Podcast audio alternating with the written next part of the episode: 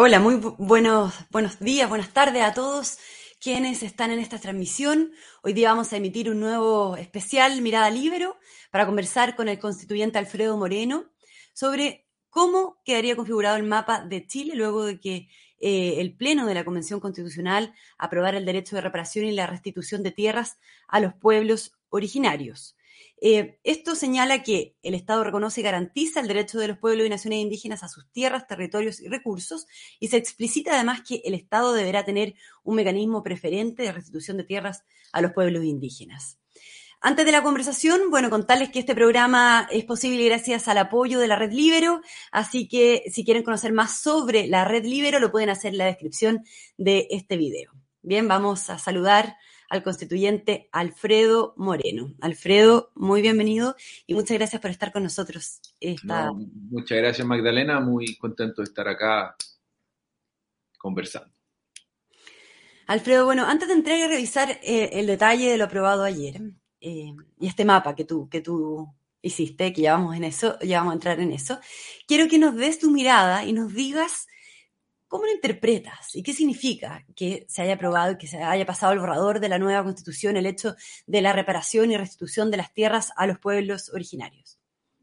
Mira, yo partiendo de lo más general, lo que yo veo de la norma es que si bien puede estar hecha con buenas intenciones, que es lo mismo que pasó con la ley indígena en los 90, que para mi gusto es, es parte importante del conflicto que hay hoy día con los pueblos originarios, especialmente con el pueblo mapuche en la Araucanía, es que crea una deuda que tendría el Estado chileno, o, más bien una, una, posible obligación del Estado chileno, eh, pero que crea esta deuda indefinida, es decir, nadie sabe hasta cuánto se debe, qué se debe, pero tampoco deja definido y también deja indefinido eh, a quién se le debe, porque habla de los pueblos, de los 11 pueblos.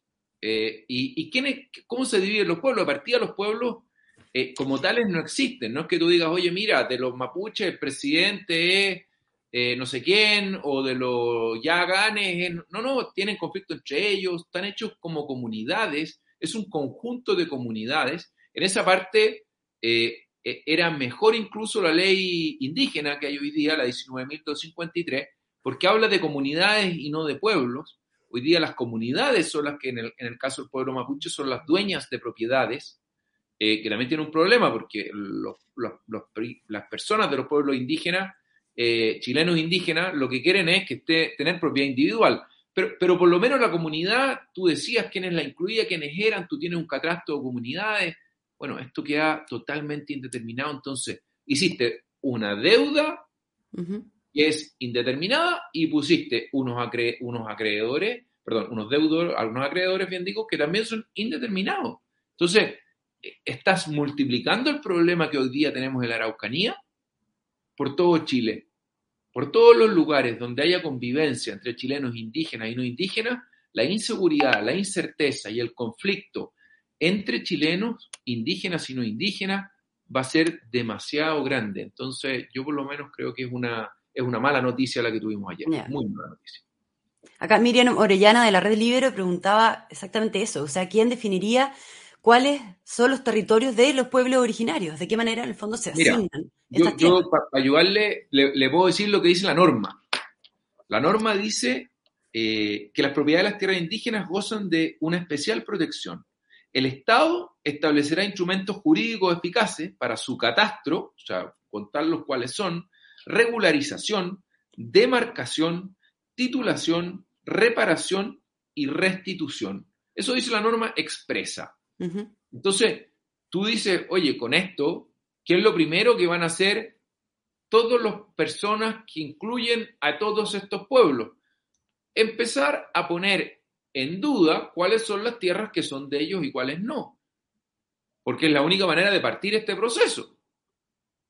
Entonces, es, un, es, un, es una, manera de solucionar un problema muy loca. Eh, ¿Y, a, quién se, les da eso? ¿A un líder de cada pueblo? ¿A quién? O sea, ¿qué pasa? Porque me imagino que también hay diferencia entre esos mismos pueblos. Eh, nadie sabe. Entonces, eh, mira, para ponerlo más fácil, con la ley 19.253, que es la de tierras indígenas, que, que, por eso te decía al principio que yo creo que es parte del problema más que de la solución. Tenía muy buenas intenciones y es parte de lo que hay que hacer, pero está mal eh, desarrollado. Eh, pasó lo mismo el año 90 y tanto cuando se creó esta ley, cuando se hizo, habían 600 comunidades de, pueblo, del pueblo mapuche. Con esta fórmula, hoy día hay 4.000 se han entregado el año 90, decían que, eh, que, esto era para saldar una deuda, supuesta deuda, no quedó escrito cuál era la deuda, pero esta deuda, más o menos el cálculo que tenía era de 50.000 hectáreas que tenían que entregarse en la región de la Araucanía, en Arauco, en, la zona donde estaban estos pueblos. Llevamos, después de 25 años, hasta antes de eso, perdón, no habían, no habían atentado terroristas. A los cuatro años de haber partido esa, esa ley, viene el primer atentado, 97, 98. Bueno, hoy día son de, varios atentados por día, pero se han entregado 250.000 hectáreas. Dijimos al principio, lo que decían era que con 50.000 se saltaba este problema, vamos en 250.000 y el problema está mucho, pero mucho más grave hoy día que al partir. O sea, ¿con esto se sigue profundizando ese problema, a tu juicio, Alfredo? ¿O se profundiza ese problema y se multiplica por todo Chile. Se saca un problema que hoy día un, problema que hoy día tenemos con el pueblo mapuche y se multiplica por otros 10 pueblos. Mm. Entonces, y se, y ponen los 10 pueblos en la, misma, en la misma categoría, que es una cosa bien extraña, porque tú no podrías, el sentido común te dice que tú no podrías tener el mismo trato o el mismo problema con el pueblo mapuche, que son 1.700.000 personas, que con el pueblo Selknam, que son 100. 100. Entonces, y, la regla dice que van a tener escaños reservados, justicia, justicia para ellos, distinta para cada uno de los pueblos, eh, que van a tener autonomías territoriales indígenas. Entonces, como que es como contraintuitivo. Para nosotros como chilenos, pensar que hay 11 pueblos, de partida te dicen hay varios extintos. Bueno, acaban de dejar de estar extintos. El pueblo Selknam acaba de dejar de estar extinto, porque no, era, no es reconocido por la legislación actual, sí por esta convención. Entonces, en el proyecto de constitución pasamos de 10 pueblos originarios a 11. ¿Y en base a qué datos? En base nada, pero obviamente si están en la constitución van a estar más el pueblo tribal. Si estaban extintos, ¿cómo puede ser entonces que esos pueblos reclamen territorio y cómo se establece quién pertenece a esos 11 pueblos originarios? ¿Cuál sería, el fondo, la, base para poder reconocer quién es parte de un determinado pueblo originario? lo que hay es un catastro indígena eh, y lo que hay es que hay gente que se va sumando a los pueblos. Bueno, estas 100 personas del pueblo Selnam, ellos dicen que son el Selnam, dicen tener las pruebas, pero hoy día no está reconocido en nuestra legislación. O sea, es algo que quizás tal vez podrían demostrarlo y podrían seguir el proceso y demostrar de que para atrás, en alguna parte, tenían un ancestro Selnam y por ende hoy día pueden estar. Está bien, es factible, pero habrá que mostrar unos estudios, habrá que hacer un, análisis profundo, tendremos que escuchar expertos, tendremos que, será una cosa un poco más profunda, pero, pero ya está, en este proyecto de constitución es un hecho. Está el pueblo Selnam, está incluido como un pueblo más, y este pueblo, además de entre muchas otras cosas, va a tener escaños reservados, va a tener cupo en todos lados, va a tener, va a tener su propia, podría tener su propia justicia, eh, va a tener autonomía. su territorio. Bueno, y, de ahí viene el empezar a mirar la incertidumbre con que van a vivir los chilenos en todos los lugares donde podría eh, reclamarse por uno de estos pueblos. Esto, esto es una expropiación, derechamente. Acá, Verónica Munita de la Red Libero te pregunta eh, cómo crees que se dará en la práctica el despojo de las propiedades para los indígenas si se aprueba esta nueva constitución. Ah, eso, eso está, más, está más bien claro, eh, porque, como dije antes, goza de especial protección la propiedad de las tierras indígenas, pero dice, la restitución constituye un mecanismo preferente de reparación y dice, de utilidad pública e interés general, justo las causales para poder hacer una expropiación en esta nueva. Eh, entonces, eh, o son las limitaciones de la propiedad. Entonces, eh, está clarísimo, esto debiera ser a través de expropiación, de una expropiación además que no tiene las características de las que tiene la expropiación actual. Eh, la propiedad y su expropiación quedó de una manera menos fuerte, más débil de lo que está hoy día en la constitución que tenemos. Entonces, el precio justo, está por verse cuál va a ser ese, el justo precio, está por verse cuál va a ser. Eh, porque hoy día se está tratando, lo que te dicen es que está tratando de eh, tomar una, un, concepto que está en el derecho civil. Yo no soy abogado, así que me van a perdonar los que están ahí si no soy suficientemente eh, detallista, pero, pero le he dado harta vuelta. o sea, el justo precio, y lo toman y, lo, y dicen, bueno, está en el derecho civil, así que lo puedo aplicar acá el justo precio en el derecho civil está para otra cosa nada que ver, está para la lesión enorme.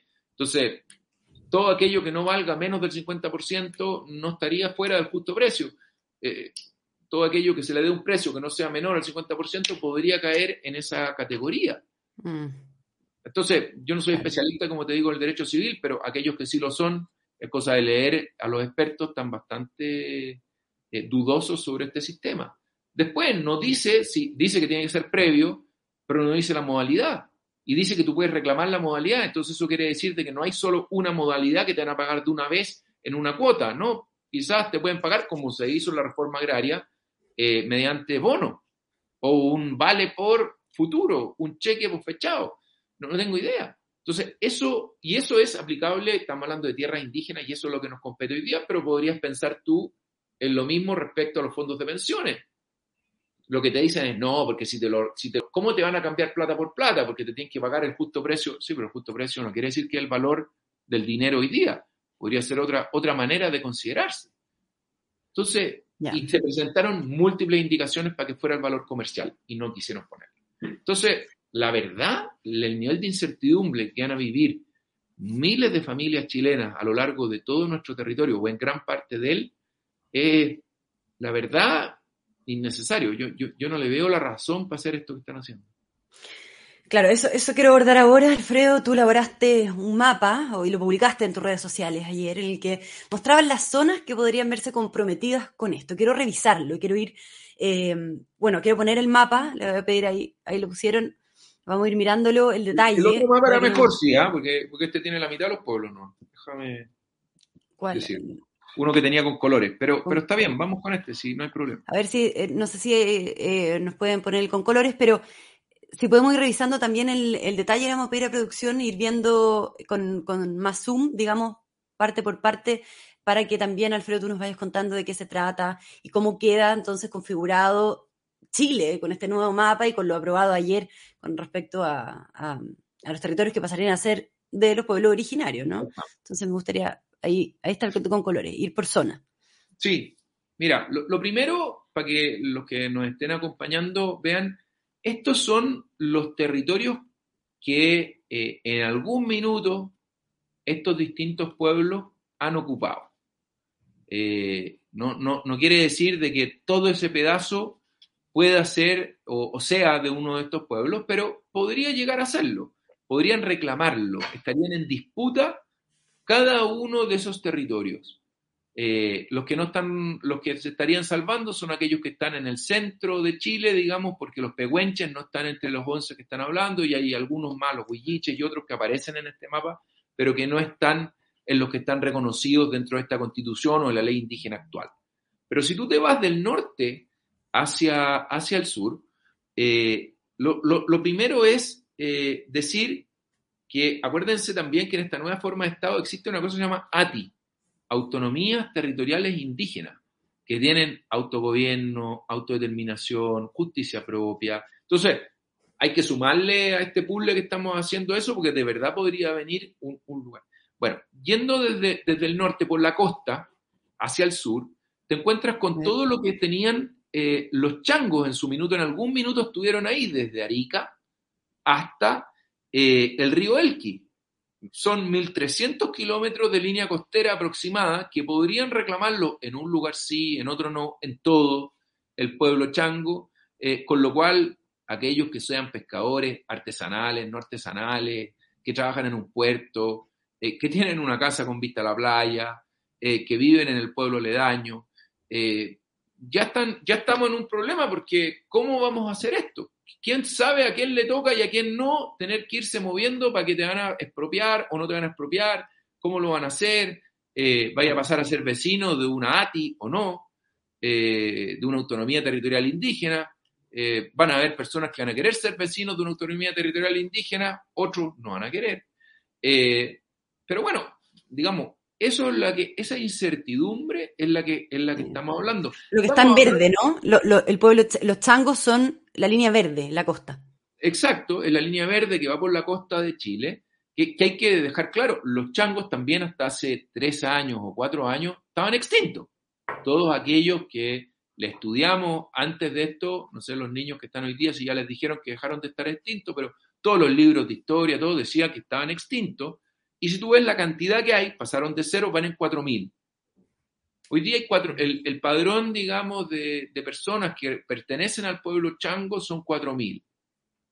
Eh, y esas 4.000 personas estarían en posibilidades de reclamar los 1.300 kilómetros de costa que hay entre la frontera con Perú hasta el río Elqui y ellos son pescadores, y el control de toda la pesca artesanal. En, este, en estas 1.300, en 1300 kilómetros hay 84 caletas, aproximadamente. Van a haber algunas que no estén, pero camarones, mejillones, Arica, mm. Hornito, Bahía Salada, yo tengo la lista de las 84, digamos, eh, Coquimbo, eh, para poner las más conocidas, pero Río Seco, tal, tal, El Zarco, Puerto Viejo, Peñuela, eh, Huasco, y etcétera. Y ahí tú ves los puertos que hay en esa zona, todas ellas podrían estar en eh, disputa. O sea, el fondo también es un riesgo para la industria de, esos lugares. Pero no, claro, y no solo para la fuente laboral de muchos pescadores que ahí trabajan y que ahí viven y que por generaciones nunca han visto un chango. O sea, ellos están a poder dar fe de que ellos llevan su padre, su abuelo, fueron pescadores, él está siguiendo la misma labor de su familia y, de chango llevan harto rato que no, que no hay. Y si es que los hay, que son estos 4.000 que hoy día están reconocidos, eh, son muchísimas menos que la gran proporción de gente que vive en esa zona y que ha vivido ahí por generaciones eh, y que no son changos y que hoy día, por ser chilenos, no indígenas, tendrían una situación bastante desmejorada con respecto a la que tendrían aquellos que sí son changos. Y es difícil de explicar.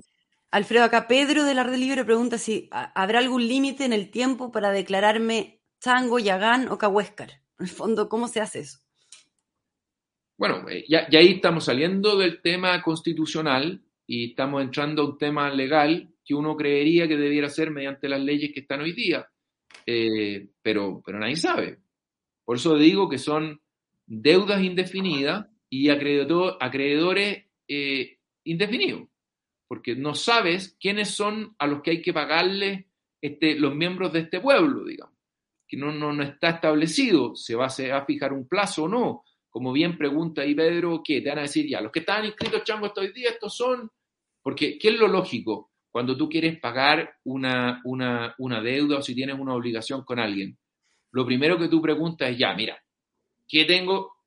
¿Cuál es mi deuda? ¿Qué es lo que debo? Y segundo, ¿a quién le pago? Mm. Eh, esto está todo en el aire. Entonces, ¿qué es, lo que, ¿qué es lo que podría ocurrir? ¿Qué es lo que, digamos, aquí se hizo un laboratorio para una cosa muy parecida a esto, que es la Araucanía, Arauco. Eh, ahí está la, la, mejor prueba del conflicto que tú puedes crear. Porque ahí, ¿por qué la gente del pueblo mapuche va y se toma un campo? porque sabe que mediante esa fuerza que ellos aplican, eh, van a poder conseguir, tal vez sí, tal vez no, pero mucho, hasta aquí lo han conseguido, tienen 250 mil hectáreas más que antes, y tenían 500 mil, van en 750 mil. Eh, eh, es la manera de que las organizaciones gubernamentales, el gobierno, las autoridades políticas, vayan y le compren ese campo a otro chileno no indígena se lo expropian y se lo entregan a estas comunidades. Mm. O sea, sería una extensión de lo que sucede actualmente en la macrozona. Pero por supuesto, o sea, por lo menos estás poniendo todas las variables que podrían crearlo.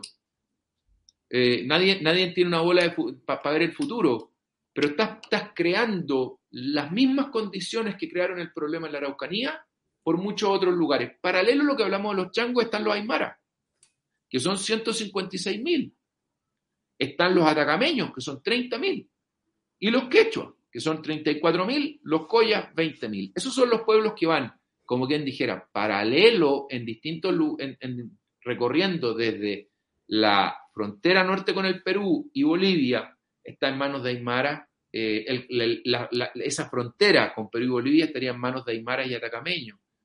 Imagínate lo que es tener una autonomía territorial indígena con tu vecino, con el que, o sea, el que va a manejar la frontera, ¿qué? ¿Va a ser el que tiene la autonomía territorial indígena? Y, te quiero decir que además hay un segundo problema, porque eh, a este lado de la, de la, de la frontera hay 156.000 156 chilenos que pertenecen al pueblo aymara. Pero al otro lado de la frontera, al lado de Bolivia, hay bolivianos que también pertenecen al mismo pueblo aymara y que son muchísimos más. Entonces, la, pregunta es, y, si uno revisa, no se aprobó ninguna salvo en el tema de eh, la política exterior y que hay que darle eh, facilidades a los pueblos originarios para que se eh, entiendan con otros pueblos o con su mismo pueblo si está en otro país. Pero hay muchas normas que no se han aprobado, van a volver. Desde, desde, desde ya la Comisión Indígena la planteó, que hablan de una cosa que se llama transhumancia. Yo no la conocía, pero la he tenido que estudiar y poder ver. Y se refiere a la posibilidad de que personas del mismo pueblo, pero que están divididos por una frontera, tengan la libertad para moverse de un lado al otro. Eso ocurre en, el, en, la selva amazona, entre los pueblos que están, que van entre Ecuador, Colombia, y, se mueven por ahí, y, pero están en la selva. Nosotros somos un pueblo mestizo, nosotros no, no tenemos gente que esté separada de la civilización y que no tenga ninguna relación con, con Chile. Mm. Entonces, digamos, es extrapolar cosas que, la, pregunta es como cuando dicen por ahí, ¿qué podría salir mal si yo te digo que hay más aymaras en Bolivia que en Chile, que la frontera justo donde, como ves ahí en los mapas que están sacados de, eh, la, de las organizaciones que ven el tema indígena en Chile, estatales, eh, y donde hay aymaras a los dos lados y donde tienes un movimiento como, como el Runa Sur, que, que es el que, este, que, llevaba Evo eh, García Linero y, el resto, que lo que dicen es que hay que armar sin importar las fronteras, naciones. O sea, eh, digamos, yo personalmente creo que eh, cuando uno empieza a, entrelazar los 360 que habían hace uno o dos días, ya deben haber más, artículos aprobados, los empiezas a, superponer y tenéis que empezar a armar el entramado de cómo va a funcionar Chile, cuál va a ser el Chile que vamos a tener. la verdad eh, es eh, preocupante, digamos. Mm. Alfredo, eh, bueno, acá me dicen que hay muchas personas conectadas, nos están mandando muchas preguntas y comentarios. En este minuto hay más de 500 personas viendo, así que un saludo para ellos. Me gustaría seguir revisando el mapa y el detalle y que nos sigas contando ahí los pueblos que tú marcas y por qué lado o qué parte de... Voy a, voy a, seguir contando aquí en, la línea de lo que vamos. Eh, ciudades comprometidas en estos cuatro pueblos que dijimos en el norte, por el lado de la cordillera, digamos, con, eh, tenemos Putre, Bisbiri, Colchane, Guatacondo, María Elena, San Pedro Atacama, entre muchos otros. Tenemos otro tema que es importante en esto del artículo 21 que se aprobó ayer por algo yo considero que es, bueno, terrible, pero es que eh, conforme a la constitución y la ley, los pueblos y naciones indígenas, este es el último inciso, tienen derecho a utilizar los recursos que tradicionalmente han usado o ocupado, que se encuentran en sus territorios y sean indispensables para su existencia colectiva. Eh, y, hay que hacer ver que la política del agua, el manejo del recurso, de recursos como el cobre y otros recursos naturales, depende de cada región, de cada comuna autónoma y de cada autonomía indígena. Eso implica, además, que tenemos lo que hablábamos al principio, superposición de derechos entre el derecho del gallo que hoy día es dueño de la mina de los recursos que salen de la mina en la comuna autónoma, la región autónoma, el Estado. Porque todos van a querer eh, cobrar una cosita de aquello y que dice que los recursos naturales son de ellos. Aquí mm. también hay comprometido 15 salares, entre ellos el salar de Atacama, más de 100 minas de cobre, oro, magnaneso y, otras comprometidas, entre ellas Chuquicamata. Y, digamos, yo no soy, pero, pero, es lo mismo que pasa en la Araucanía, yo estoy tratando de, ver este modelo que se hizo, cómo se va a dar en otros lados. Entonces, ¿qué, campo creen, creen los que nos escuchan y tú, Magdalena, que es el que, el que pueblo, la gente que quiere reclamar por un, por un campo, por un predio, por un terreno, ¿cuál toma? ¿El más bonito o el más, o el más feo? Hay pesca donde los árboles están más chicos o donde están más grandes.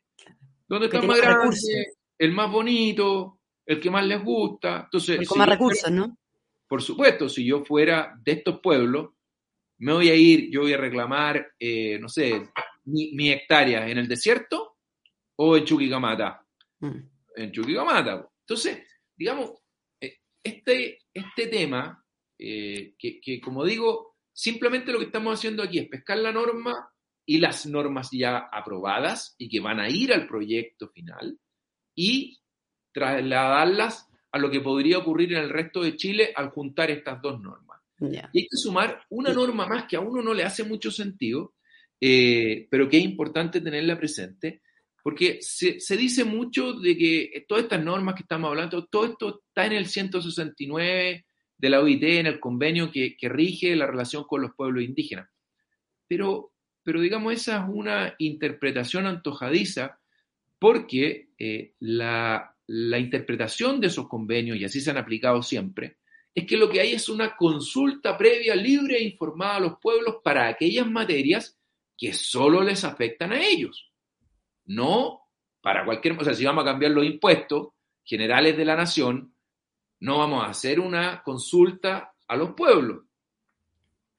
No, si eso le afecta a todos. Bueno, esta, este proyecto de constitución dice otra cosa, dice que se requiere el consentimiento de los pueblos. Es decir, para cualquier cosa que a ellos les pueda afectar, eso dice la norma, eh, que se aprobó en artículo 7, inciso segundo de, eh, informe, del primer informe de forma de Estado.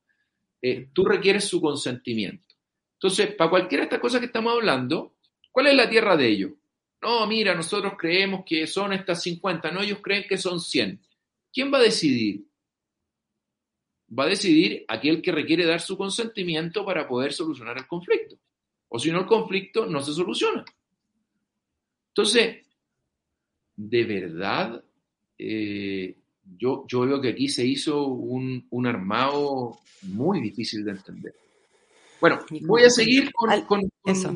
Nos quedan pocos minutos, entonces, para seguir hacia... Voy, voy, a llegar por eso. Lleguemos, me quedan solamente los dieguitas, que son 88 mil que tendrían la propiedad sobre el agua los ríos Copiapó, Huasco y Elqui, eh, donde en esa zona viven 3 millones de personas que no son indígenas eh, y viven en las zonas por donde pasan estas fuentes de agua dulce y van a perder el acceso a ellas eh, o al menos van a estar supeditados a lo que estas 88 mil personas del pueblo de Ita quieran. Entonces, es un tremendo problema.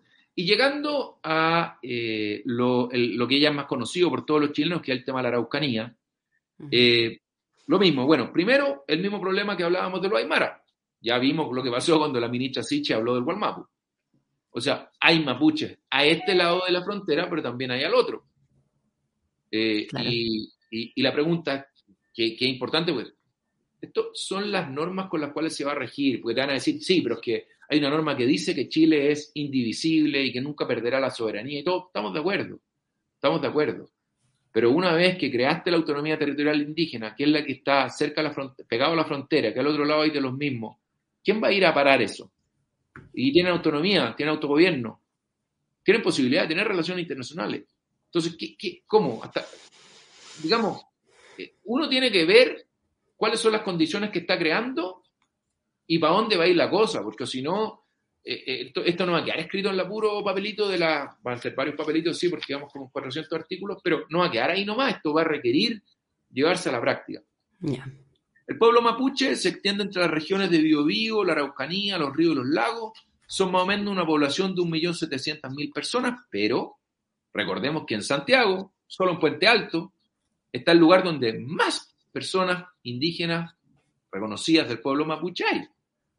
Tanto así que la, de donde sacó los votos, por ejemplo, la convencional de Inconao es acá. Y por otro lado, el 80% de los habitantes de la Araucanía no son indígenas. Hay que tener eso, esos números que uno creería que la Araucanía son pura gente del pueblo mapuche. De cada 10 personas del pueblo de, la Araucanía, dos son del pueblo mapuche. En el Biobío, menos de una. En los lagos, menos de dos. En el 80, ya dije, el 80% no son indígenas en la Araucanía.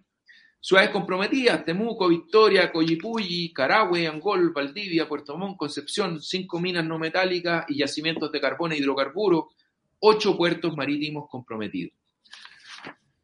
Los Selnam, que es lo que hablábamos antes, que son una población de alrededor de 100 personas, eh, ciudades comprometidas por venir, Puerto Williams, el Estrecho Magallanes, eh, eh, estarían todos estos son lugares que estarían en disputa, 15 yacimientos de, de carbón e hidrocarburos, los Cahuáscar, una población de 3.000 personas, ciudades comprometidas, Punta Arenas, Puerto Natales. Torres del Paine. Parques nacionales comprometidos, el mm. Parque Nacional Bernardo Higgins, las Torres del Paine, el Estrecho de Nueva Magallanes, también por el lado de los Cahuáscar. El pueblo, el pueblo Yagán, 1.600 personas, Cabo de Hornos, Canal de Beagle, comprometido. Eh, el pueblo Rapanui, eso tiene una autonomía diferenciada, ¿cierto? Que es la que está en el pueblo, en, la isla, digamos, y ellos ya tienen un territorio mucho más especial, mucho más, ya tienen muchas más normas de autonomía y de otros. Bueno, ellos tienen una demanda presentada para separarse de Chile. Y ellos además ya tienen varias cosas distintas ahí eh, y fueron ellos ya fueron reconocidos como un territorio especial, ¿cierto? Ellos y la, y la isla Juan Fernando. Entonces, la verdad es que cuando uno, después de haber hecho este recorrido y después de haber conversado todo esto, la verdad es que en el mismo mapa que estábamos mirando, los lugares que quedan sin problema, ahora, porque te quiero decir de que, ¿qué, te dice con estas normas? fuera Mañana estoy afuera de la convención. Mm. Eh, y, la gente de Talca empieza a poner problemas, porque digamos, y, cuando dicen que han usado, ¿usado cuándo? ¿Usado cómo? ¿Desde cuándo? Eh, ¿Cómo?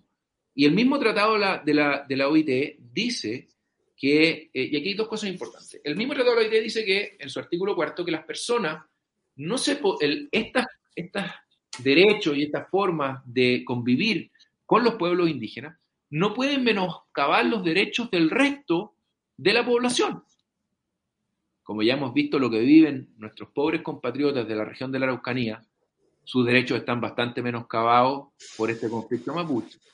Y eh, entonces tenéis que tenerlo más o menos claro. Entonces, eso es súper importante para poder eh, ver cómo se va a desarrollar este problema de aquí para adelante. Claro. Alfredo, nos tenemos que, nos tenemos que despedir por tiempo, pero por último, e, e, exactamente eso, preguntarte. ¿Cómo crees que va a terminar esto? Eh, en el caso de que se apruebe el texto constitucional, entonces tengamos que pasarle todas estas tierras, todos estos territorios, eh, regiones, grandes ciudades eh, a los pueblos originarios. ¿Qué futuro le ves a eso? Es que es peor todavía. Es peor. Primero porque la norma nos dice que tú tienes que entregarle todos estos territorios que están de un color verde, rojo o azul en ese mapa. Lo que dicen es que todos esos territorios son factibles de una disputa entre chilenos indígenas y no indígenas, eh, porque con esta norma podrían ser afectados, afectos a un eh, requerimiento de restitución por parte de las personas de uno u otro de los pueblos que estamos viendo. Entonces, es peor, es vivir en una incertidumbre constante. Eh, y, aquí hay dos, cosas malas. yo, sé que estáis apurado y voy a tratar de hacerlo lo más corto posible. Primero, cuando partió este proceso, como nunca, los chilenos teníamos la claridad que estábamos dispuestos de hacer esfuerzos por resolver el problema con nuestro pueblo original. Eso es lo primero. Lo que no sé es cómo va a terminar hoy día, porque cuando yo te cuento lo que dice la norma, lo que está pasando, lo ve el, el mapa, muchos de esos chilenos que estaban dispuestos a hacer un esfuerzo o a, resolver este problema, enfrentarlo, es siempre y cuando no significaba que él se tenía que ir de su casa. Entonces, estás convirtiendo un problema eh, que tenía más condiciones que nunca para ser solucionado en un problema de conflicto entre chilenos, indígenas y no indígenas, pero somos todos chilenos al final. Eh, o primero, eh, somos todos chilenos, y por ende, eh, estás creando, en vez de constituir reconciliación, estás construyendo conflicto social. Entonces, ¿cómo va a terminar? Yo creo que va a terminar, por un lado, en que las, eh, los intereses o las esperanzas que le estás creando a las personas de estos distintos pueblos son imposibles de satisfacer. Segundo, el resto de los chilenos van a terminar cabreadísimos porque igual les van a pasar a llevar sus derechos para tratar de cumplir esto. Y lo que es más importante, el conflicto entre chilenos, ya sean indígenas o no indígenas, eh, y el aprovechamiento de terceros que sí quieren el caos, se va a esparcir desde lo que viven, que es un, un sufrimiento inmenso, solo ver las imágenes de lo que viven en la Araucanía, se puede multiplicar por todo el territorio. Y yo creo que eso, digamos, es imposible. Y si tú lo multiplicas además con la cantidad de privilegios, o de... Privilegios suena mal, porque yo creo que no son privilegios, son tratos diferenciados hechos por un grupo de activistas, no por las personas de los distintos pueblos. Como te decía, estas cosas al dárselas al pueblo y no a la persona mapuche o persona indígena, lo estás perjudicando, no lo están beneficiando. El único beneficiado va a ser un grupo de activistas políticos nacionales e internacionales, como hablábamos de Runa Sur eh, y de lo que plantea García Linera, eh, que, que, están planteando sus propios eh, teorías, gustos y modelos a costa de, nuestro, de nuestro país. Bien, Alfredo Moreno, muchas gracias por entonces darte el tiempo de, de, poder no sé si fui tan positivo, no sé si fui tan positivo, pero, pero la verdad eh, creo que eh, está, planteado ahí, está planteado ahí, están las normas, están los mapas, está aprobado. de gente y está el modelo el cual se estaría replicando. Así que muchas gracias. Aprobado, aprobado, ayer por el Pleno. Gracias a ti, Alfredo. Muchas gracias de verdad por, por darte el tiempo de explicarnos este mapa que elaboraste ayer y que habías publicado en redes sociales.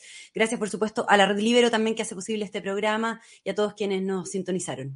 Nos encontramos en un próximo especial Mirada Libre. Muchas gracias.